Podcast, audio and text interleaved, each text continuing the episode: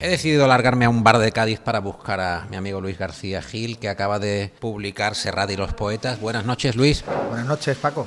En FM, nueva edición, tus pasiones, tu persecución de, mitos populares desde Marisol, ahora trabajando también en un documento, en un libro de Rafael, dedicado en esta ocasión a la relación entre los poetas y Juan Manuel Serrat. Juan Manuel Serrat, que por cierto tuvimos en este programa gracias a tu eh, gestión y, que escuchó bueno una, una, una, suerte de versión de flauta de un, de un niño de, precisamente de la saeta y le preguntamos por el origen de la, de la saeta.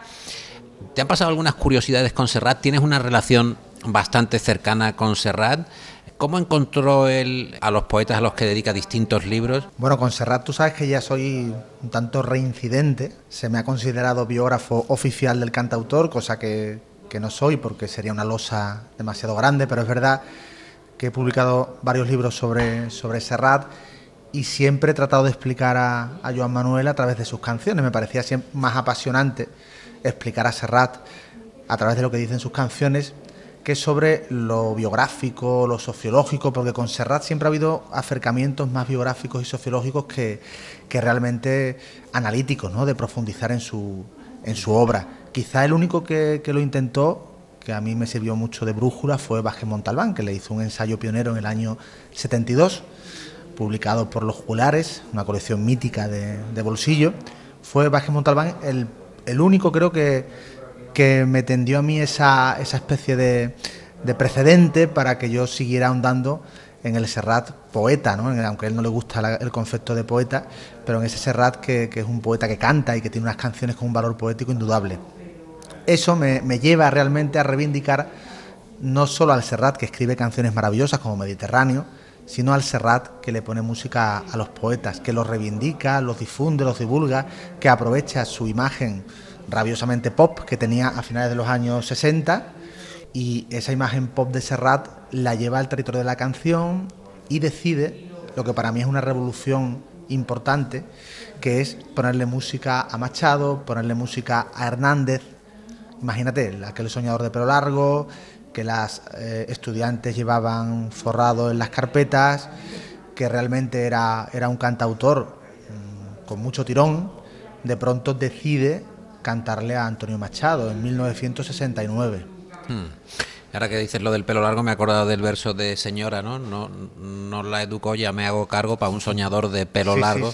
Pero si en su hogar sonó la hora de abandonar el hogar, señora. ¿no? Una de las grandes canciones del Serrat. De, de Serrat, que bueno, Serrat obviamente no solo se eh, apropia o trata de compartir la poesía de grandes referencias del pasado como Miguel Hernández o como Antonio Machado, sino que se ve influido a la hora de componer o de escribir sus propias canciones, porque tiene durante un determinado tiempo esa, esa sensación de ruptura, pero que agarra con la raíz, acaban convirtiéndolo ahora en una especie de, de tótem, de, clásico eh, absoluto. Dime algún verso que te guste de, todo esto que has estado manejando. Dime algunos o algunos poemas que te llamen la atención, que te hayan llegado de los que de las canciones. A ver, cuando yo descubro a Serrat con, con 13, 14 años, cuando ya realmente lo incorporo a mi equipaje diario, eh, yo ya era un gran lector de poesía, porque bueno, mi padre era poeta, José Manuel García Gómez, la poesía ha estado en casa siempre, y la verdad es que Antonio Machado y Miguel Hernández eran dos poetas que yo frecuentaba. Pero es verdad que el impacto que me produce escucharlos en la voz de Serrat, que al final te hace aprender esos poemas, te los aprendes de memoria gracias a la, a la música que, que, Serrat le presta, a los arreglos de Miralles, de Frances Burrul, de, de José María Bardallí, todo, todo, toda esa fuerza. ¿Tú crees que los poemas, si son buenos, se pegan más rápido a la memoria? Sí, ¿O hay que hacer esfuerzo? Porque uno cuando ve un fogonazo escrito en un, en un papel, en un verso, ve un poema y ve la profundidad a lo mejor de unas cuantas líneas, Intenta, intenta luego quizá aprenderlo para paladearlo a posteriori y se le va, ¿no? Pero hay algunos versos que por lo que sea se te quedan eh, perfectamente en la memoria, ¿no? Y además, bueno, ahora la poesía contemporánea tú sabes que se conduce por el verso libre, eh, los poetas como Machado o Hernández escribían, bueno, podían escribir hasta seguidillas, eh, con una métrica muy irregular.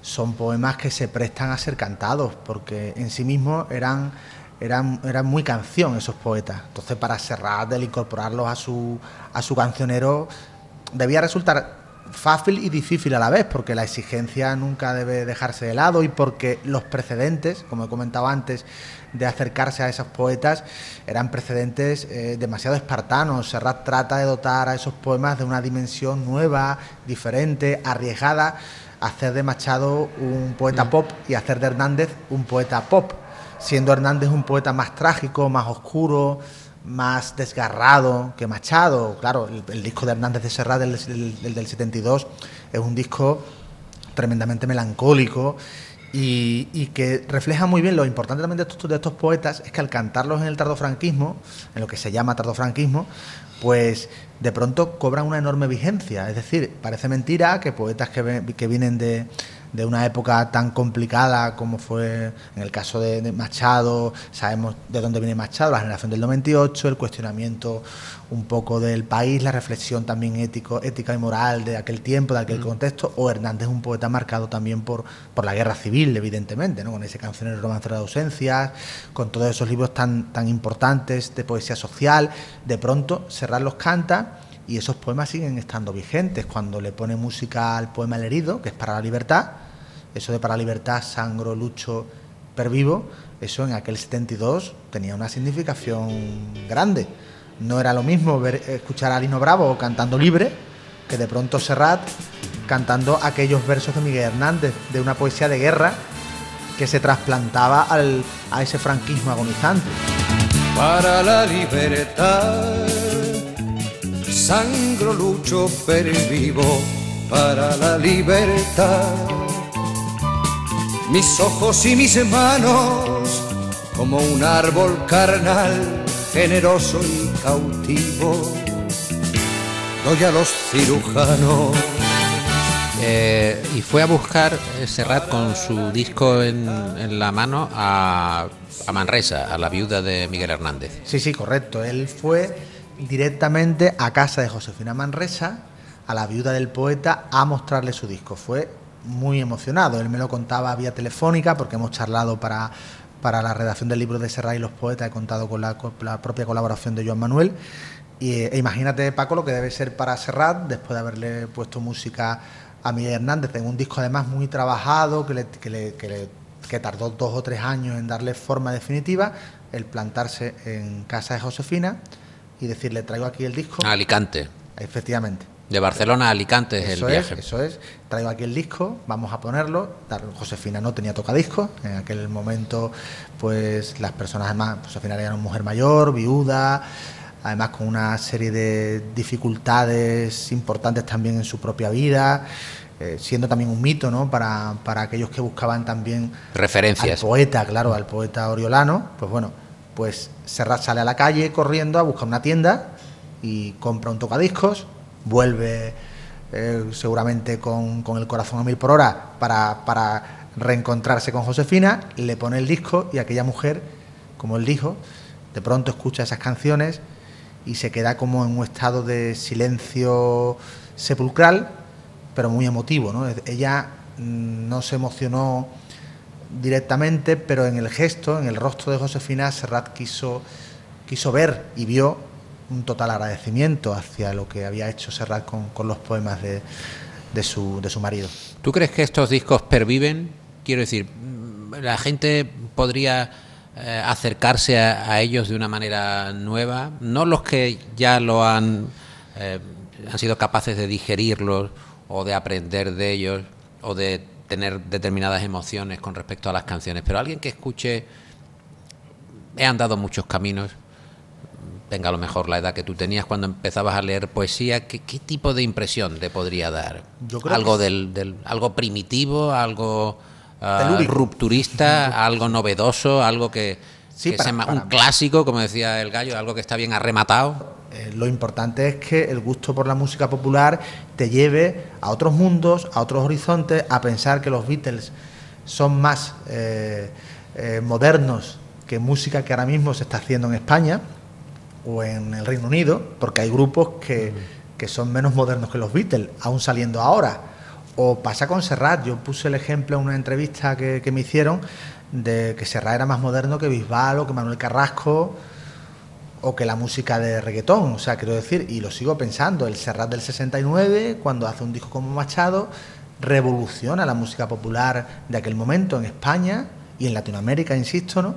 y, me da a mí que pensar que estos baladistas de la jornada de OT o toda esta gente que cantan melosamente esas canciones de amor que están llenas de tópicos, sustentadas en tópicas, clichés, con muy poca base, porque claro, la diferencia de Serrat con toda esta gente, ¿cuál es? Que ni Bisbal lee poesía, ni Manuel Carrasco, me temo, lee poesía, ni otra serie de baladistas tipo Bustamante. a lo mejor Bustamante sí lee poesía. Sí, Bustamante sí, sí, seguramente sí.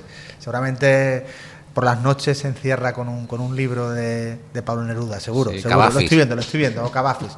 No, pero es muy importante como en la canción francesa, fíjate que hay una tradición muy honda de la conexión de los de Jacques Brel, de, mm. de Georges Moustaki, en fin, de, de Georges Brassens, de, ¿con qué? Con la poesía también con la poesía trovadoresca, la que viene de la Edad Media, todo eso al final, todo, todo ese bagaje que tú, toda esa sustancia que tú tienes eh, del pasado, te hace mejor artista, mejor creador. El que pinta, si no tiene la referencia de los pintores que antes pintaron, yo noto que la generación de triunfitos lo que, lo que tenía era muy poco bagaje musical, muy poca referencia. Yo me acuerdo que en una Operación Triunfo, el primero que fue, Manu Tenorio, que era el más cantautor de, de le dijo a Bisbal, mira, esta es una canción de Serrat, y Bisbal dijo, ¿y ese, quién es? ¿no?